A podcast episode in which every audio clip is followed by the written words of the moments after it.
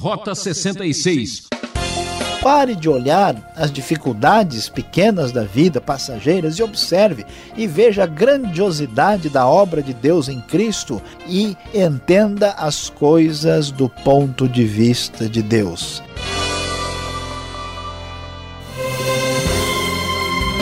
Não olhe as circunstâncias, olhe o amor de Deus. Esse é o programa Rota 66, caminhando no livro de Hebreus. Obrigado por sua audiência e carinho. É muito bom ter você com a gente. O Deus que está por trás das provações. Esse é o tema que o professor Luiz Saião preparou para nós hoje no capítulo 12 de Hebreus. Você acha que as coisas só acontecem com você? É, meu amigo, como se diz lá no interior, coisa ruim nunca vem sozinha. Se está difícil, pode ficar pior. Não desanime. Mesmo assim, Deus quer te abençoar. Quer saber como? Vamos juntos ouvir essa argumentação.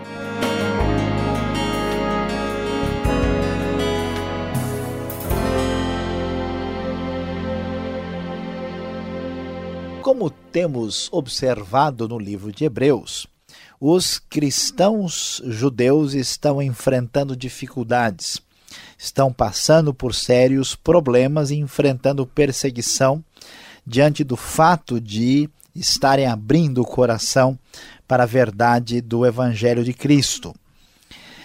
E quando nós enfrentamos tais dificuldades, qual é o grande problema que surge na nossa mente? Qual é a grande questão que é apresentada?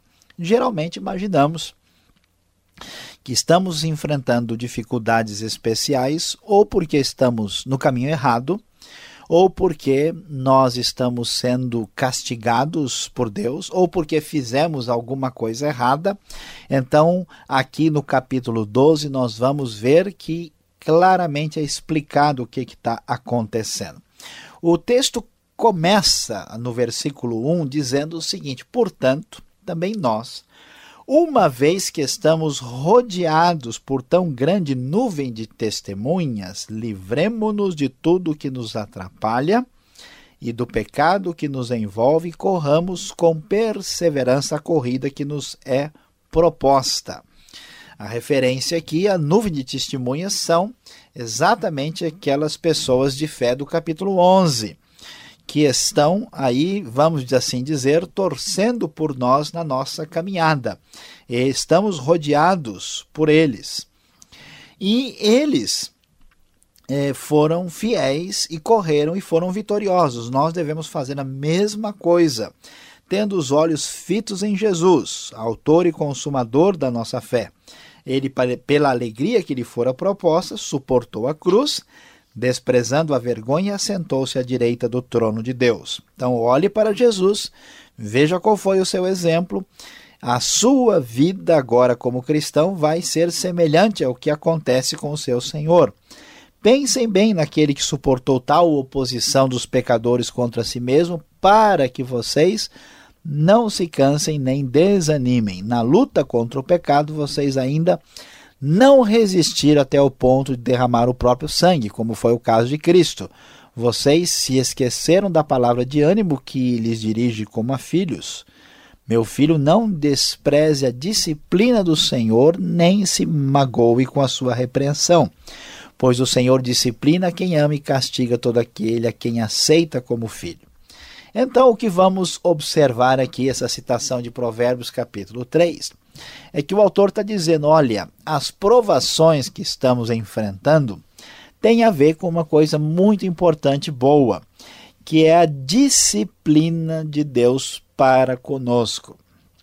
A Bíblia nos diz que o filho que vive a sua vida com as suas falhas e é amado pelo seu pai, ele é disciplinado.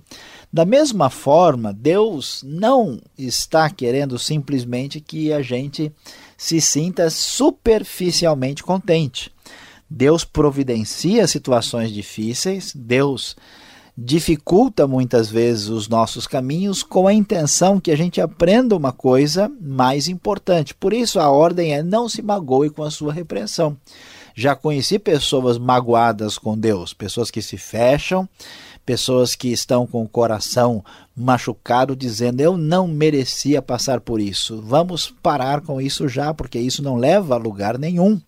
Deus disciplina para o nosso benefício. Isso que a gente muitas vezes está enfrentando é Deus que está por trás de muitas provações. Por isso, a ordem do livro de Hebreus é clara suportem as dificuldades, recebendo-as como disciplina. Deus os trata como filhos.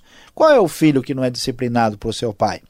Atenção, muita atenção. Se vocês não são disciplinados, e a disciplina é para todos os filhos, então vocês não são filhos legítimos, mas sim ilegítimos. Ou seja, devemos estar contentes, porque a disciplina, as provações e dificuldades são sinais de que somos verdadeiramente filhos de Deus e não é, filhos que não são filhos de fato.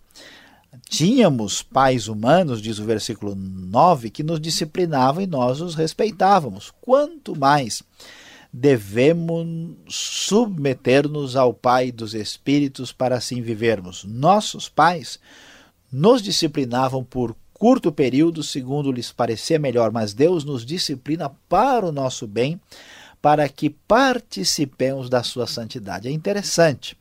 O pecado prejudica a nossa percepção do mundo. Quando a gente passa por provações e por dificuldades, isso favorece um crescimento em santidade. É claro que isso é difícil, pois o texto diz no versículo 11 que nenhuma disciplina parece ser motivo de alegria no momento, mas sim de tristeza. Mais tarde, porém, produz fruto de justiça e paz para aqueles que por ela foram exercitados. Eu tenho certeza que muitos dos nossos ouvintes aqui do Rota 66 já enfrentaram muitas dificuldades e lutas que eles acharam muito difíceis na época em que enfrentaram tais problemas, mas hoje olham para trás e percebem claramente a mão de Deus, como eles aprenderam e cresceram ah, naquilo que Deus queria para a vida deles. Então vamos entender as coisas do ponto de vista de Deus. Portanto, nada de desânimo. Fortaleçam as mãos enfraquecidas e os joelhos vacilantes. E a coisa é séria. Diante disso, há vários conselhos aqui no capítulo 12, na parte final, que dizem claramente: não deixem de persistir, não deixem que essas provações, lutas, dificuldades que são disciplina do Senhor sejam entendidas de maneira errada. Esforcem-se para viver em paz com todos e para serem santos. Sem santidade ninguém verá o Senhor. Quando a pessoa se acha injustiçada e desanimada, ela deixa de se esforçar para ter uma vida que agrada a Deus. Cuidado, não deixe que ninguém se exclua da graça de Deus, que nenhuma raiz de amargura brote e cause perturbação, contaminando muitos.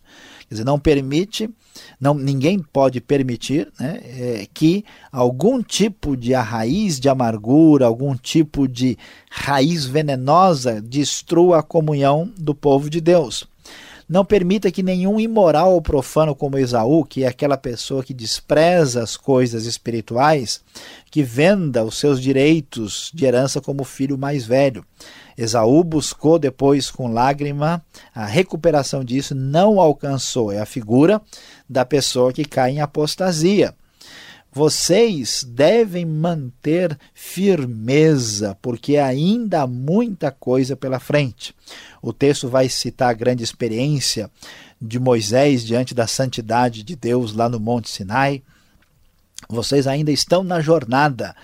Vocês agora estão chegando ao Monte Sião, a Jerusalém celestial, a cidade do Deus vivo, chegaram aos milhares e milhares de anjos em alegre reunião, a igreja dos primogênitos, cujos nomes estão escritos nos céus, chegaram a Deus, juiz de todos os homens, os espíritos dos justos aperfeiçoados, a Jesus, mediador de uma nova aliança, ao sangue aspergido que fala melhor do que o sangue de Abel. Ou seja, Pare de olhar as dificuldades pequenas da vida, passageiras, e observe e veja a grandiosidade da obra de Deus em Cristo. Abra os olhos espirituais, deixe de materialismo barato, irrelevante e superficial e entenda as coisas do ponto de vista de Deus. Por isso, o capítulo, com muita seriedade, termina no versículo 28 dizendo: Portanto, já que estamos recebendo um reino inabalável. Sejamos agradecidos e assim adoremos a Deus de modo aceitável, com reverência e temor, pois o nosso Deus é fogo consumidor. Com Deus não se brinca. Deus é absolutamente sério, nosso objetivo é crescer na comunhão com Ele em santidade e certamente você vai enfrentar problemas e dificuldades, mas não desanime, sabendo que Deus está por trás de tudo, Ele disciplina a sua vida com o objetivo mais amoroso possível para que você de fato tenha o crescimento necessário, assim como um pai amoroso cuida do seu filho. Vamos botar isso em mente, veja as coisas do ponto de vista de Deus, Ele que está por trás das dificuldades e provações que enfrentamos.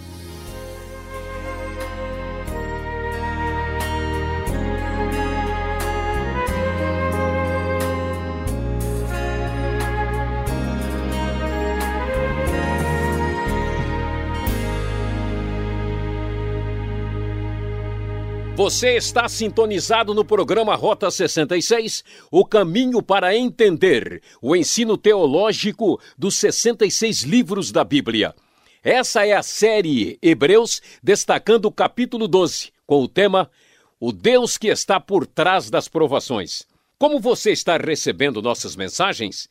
Esse é seu espaço, escreva opinando. Caixa Postal 18.113, CEP 04626-970 São Paulo, capital. E-mail rota66 arroba transmundial.com.br. O Rota 66 tem a produção e apresentação de Luiz Saião, redação de Alberto Veríssimo. Na locução, eu, Beltrão, seu amigão Numa. Realização Transmundial.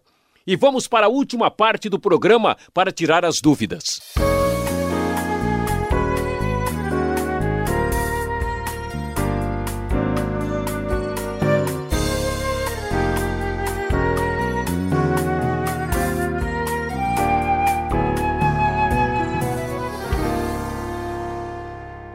Ok, Sael, chegamos agora com as perguntas. E no capítulo 12 de Hebreus, a gente concluiu o assunto da Galeria da Fé. E ficou aquela pergunta: eles alcançaram aquelas promessas? Eles receberam aquilo que tanto esperavam? Ou ficou só na base da conversa, da promessa, do ânimo, da boa vontade? Então. Pois é, Alberto, veja, o versículo 33 fala expressamente que eles alcançaram o cumprimento de promessas. E no 39 diz que nenhum deles recebeu o que havia sido prometido. São coisas diferentes. Eles receberam promessas. Quais promessas? Promessas específicas que Deus havia feito para eles. Por exemplo, Abraão recebeu a promessa de ter o seu filho gerado, mesmo sem condições físicas para fazê-lo. Nós vemos que Raabe recebeu o cumprimento da promessa da preservação da sua vida. Foram promessas específicas, pontuais, mas nenhum deles viu a mega promessa. Nenhum deles, de fato, recebeu a bênção extraordinária no tempo da vida deles, que foi o cumprimento de toda a expectativa do Velho Testamento na pessoa de Cristo, trazendo a absoluta possibilidade de uma comunhão direta, sem qualquer intermediação com Deus através de Cristo. Então, aí a diferença entre as promessas comuns e simples e a promessa absoluta que se cumpriu em Cristo e sobre isso que o autor está falando. Tá certo.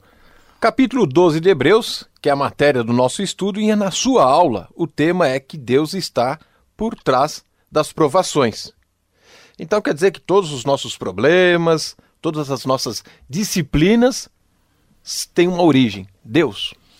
Pois é, aqui a gente tem que tomar um certo cuidado. O que, que o texto está dizendo aqui para nós? Está dizendo que eles estão enfrentando dificuldades por terem aberto o coração e a vida para o cristianismo eles estão enfrentando problemas como cristãos e, diante disso, estão enfrentando provações. Mas isso não significa que todos os nossos problemas são resultados direto é, de alguma ação a objetiva da disciplina de Deus. É importante a gente observar isso, né? Por quê? Porque, por exemplo, eu não pago a conta de luz. Aí a companhia de eletricidade a, vai lá e corta. Aí se diz, é, eu estou sofrendo perseguição, estou recebendo a disciplina do Senhor. Não, você está recebendo um resultado claro do seu procedimento inadequado. Então, nós enfrentamos tentações que são inclinação para praticar o pecado, isso não vem de Deus, vem do nosso coração mal. Nós enfrentamos é, consequências dos nossos erros e pecados. Sujeito come demais, desmedidamente, fica com dor de barriga.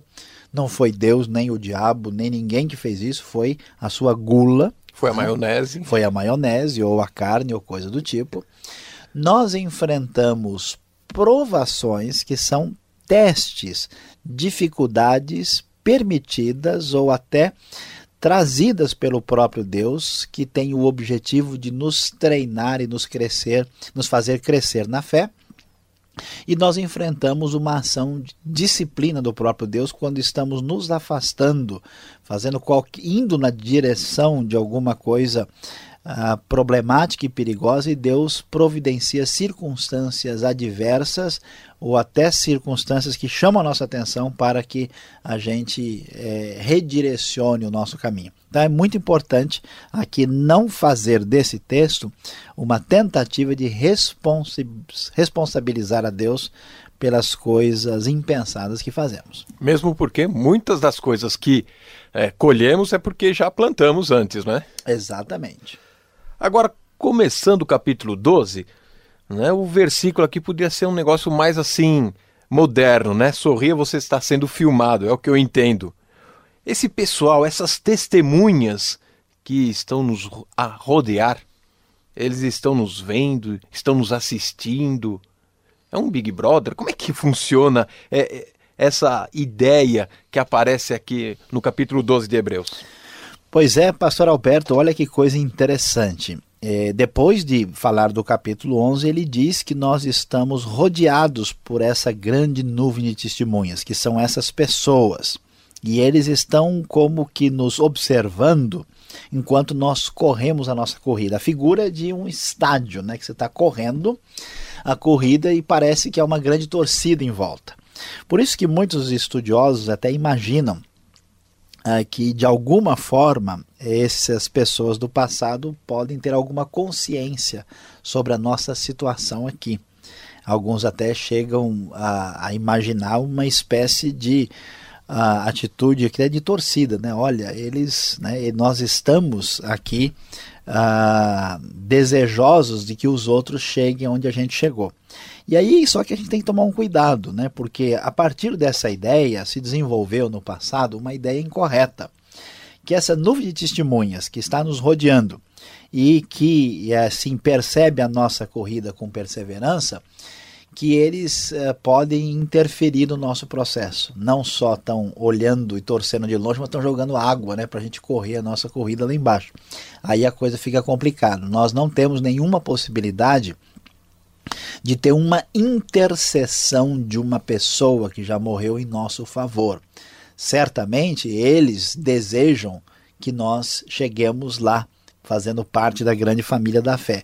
Mas eles não podem descer aqui e dar uma mãozinha para a gente correr mais. Ou um chute, né? Ou um chute, né? Não, essa ideia é inadequada, mas a figura que está por trás é essa ideia mesmo, que nós temos eles como exemplo, nós não podemos uh, vê-los e eles de alguma forma parecem ter alguma consciência do que acontece conosco. Mas que camarote de luxo esse então, hein? É um diferenciado, né? Agora, para terminar aqui a nossa parte com as perguntas: filhos legítimos, filhos ilegítimos. Deus tem também filhos ilegítimos? E ser filho de Deus, qual o sentido que aparece no texto? Olha, a pergunta é muito importante. Na verdade, Deus não tem filho ilegítimo. Né? Quando o texto diz, olha, vocês são filhos ilegítimos, quer dizer, vocês não são filhos de jeito nenhum. Então, todo filho de Deus é filho no sentido pleno, absoluto, legítimo. A palavra filho tem o um sentido de que a pessoa ah, tem a mesma natureza do pai. Né? Quando a pessoa se torna filho de Deus, ela vai ter a natureza que há em Deus agora habitando nele. Isso mostra pra gente que, mesmo que popularmente a gente fala, ah, todo mundo é filho de Deus, né? Ô, fulano, vamos lá comigo, eu também sou filho de Deus. Num certo sentido, todo mundo é, é filho de Deus em Adão, todo mundo é uma criatura de Deus. Mas filho de Deus espiritualmente, Alberto, só mesmo a pessoa que entendeu que Cristo é o sumo sacerdote. Só aquele que se apropriou desse sacrifício e que entrou nessa relação diferenciada ah, com Deus e tem a nova natureza que habita em nós quando recebemos Cristo na vida. Então não adianta a pessoa ser nascido numa comunidade cristã sem a experiência de receber Cristo na vida e se tornar um verdadeiro filho de Deus. E aí, somente através disso é que a pessoa se torna um verdadeiro filho, conforme o texto de Hebreus. Portanto, ele diz: olha, se você está pintando e bordando, está vivendo de qualquer jeito, e não tem disciplina nenhuma, tal, nem precisa ficar esquentando a cabeça, é que você, na verdade, nem faz parte desse processo. Você está dentro do grupo, mas você é estranho, não faz parte da família de Deus. Então todo mundo hoje verifique direitinho, será que eu tenho consciência de que eu sou filho de Deus ou eu estou só acompanhando a excursão aqui, mas eu sou de fora, né? Abra o seu coração e se torne um verdadeiro filho de Deus. É, como tem aquele que fala que Deus é pai, o pai também disciplina o filho, né? Exato. Ok, Simon, para terminar agora, o texto termina com a frase que Deus é fogo. podemos falar isso? Ou podemos colocar na capa da nossa Bíblia inflamável? Pois é, Alberto, aqui é importante, tá vendo? A gente entende as coisas de maneira incorreta, né? Você sabe que essa expressão fogo em português é complicada. É tá? fogo, a né? gente fala, é, o fulano é fogo, né? Isso significa uma coisa, o outro tá de fogo, né? Tem outro significado. Então, né, a gente não pode entender errado, né? O que, que é fogo? Né? Fogo, a ideia aqui não é de calor, a ideia não é de luminosidade. O fogo é importante como um símbolo, uma metáfora de purificação. Porque a gente purifica as coisas com fogo, né? A gente purifica metais com fogo. Quando a Bíblia diz que Deus é fogo, é uma referência à santidade de Deus. Deus é absolutamente santo e puro. E ao mesmo tempo, fogo tem outro significado também na, na linguagem bíblica em vários lugares. Tem a ver com a ideia de julgamento. Um fogo consumidor ainda amplia essa ideia. Então, o que, que o texto está dizendo? Olha, pessoal, vamos levar isso bem a sério, porque o nosso Deus é muito santo, ele é muito justo, honesto, perfeito, completamente santo. E como Deus é assim, Deus também é sério. Né? Não vai acabar em pizza. Né? Mesmo com forno aceso, não acaba em pizza. Deus é um Deus muito justo, sério e santo, e, portanto, quem não considerar a sério o que foi feito no sacrifício do seu filho, certamente sofrerá juízo e juízo que vai ser um juízo terrível. Portanto, é necessário prestar atenção. Não vai se queimar, né? Não vai se queimar. Né? Tá Portanto, todo mundo aí que a gente diz esse cara é fogo, preste atenção, porque senão você vai se dar mal. Obrigado, Sam, pela explicação. E agora que você aprendeu um pouco mais sobre Deus, fique ligado, vem a aplicação de Hebreus 12 para você.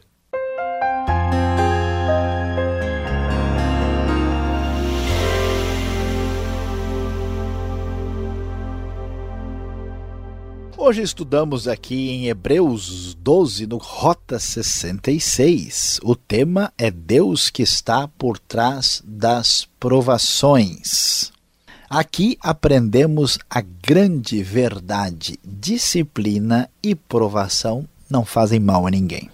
Vivemos numa época em que as pessoas têm compreendido, em grande parte, as coisas de modo muito incorreto. É um tal de protesto por um lado, é um tal de reclamar os seus direitos indevidamente com muita rebeldia e balbúrdia. Este mesmo sentimento às vezes se expressa em relação a Deus. Pessoas acham que Deus está obrigado a fazer aquilo que lhes interessa, que Deus deve mimar tais pessoas. Esse raciocínio está errado. A Bíblia diz que muitas vezes, quando você ama uma pessoa, você discorda dessa pessoa, você muitas vezes questiona. Deus sabe o que é melhor para você. Pare de reclamar, pare de resmungar, não permita essa raiz de amargura no seu coração e saiba que disciplina e provação não fazem mal a ninguém. Deus quer abençoar a sua vida. Ah, que pena! Fim de mais um Rota 66 que volta nesse mesmo horário e nessa mesma sintonia. E acesse o site transmundial.com.br.